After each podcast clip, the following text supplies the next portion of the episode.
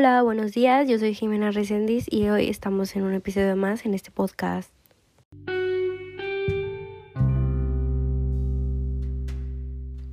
¿Qué es el sistema de salud?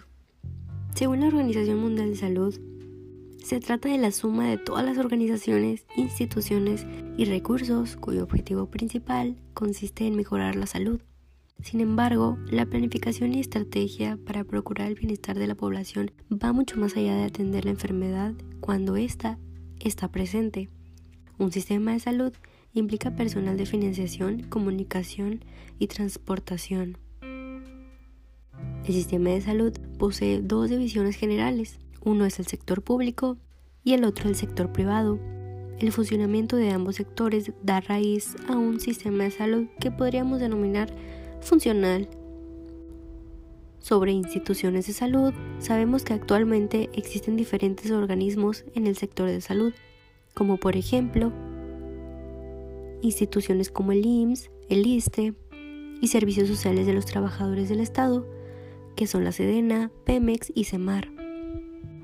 Otro tema a abordar son políticas vigentes del sector de salud en México y también su aplicación. Existe un Plan Nacional de Salud que va del 2019 al 2024 y tiene como objetivo la salud para toda la población.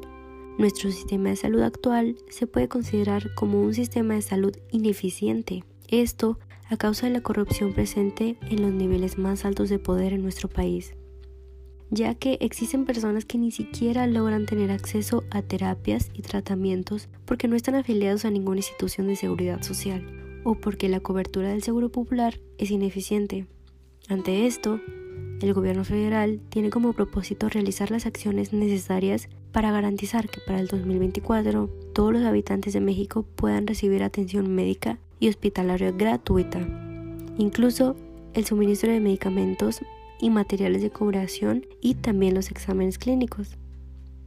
De acuerdo con el artículo número 4 de la Constitución Política de México, la protección de la salud es un derecho que todos mexicanos tenemos. Sin embargo, no todos han podido ejercer de manera efectiva este derecho.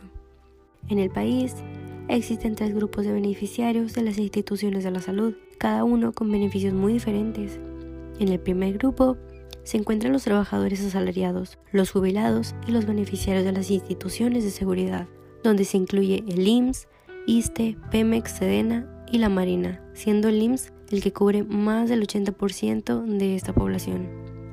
En el segundo grupo se encuentran los empleados trabajadores del sector informal, desempleados y también las personas que se encuentran fuera del servicio del mercado de trabajo y sus familias.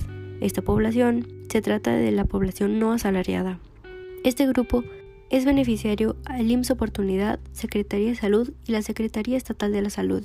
Como tercer grupo, tenemos a la población con capacidad de pago, esta que hace uso de servicios del sector privado, a través de planes privados de seguro o planes de bolsillo. Esto sería todo de mi parte. Muchísimas gracias por asistir a un nuevo episodio de este podcast, Información que cura.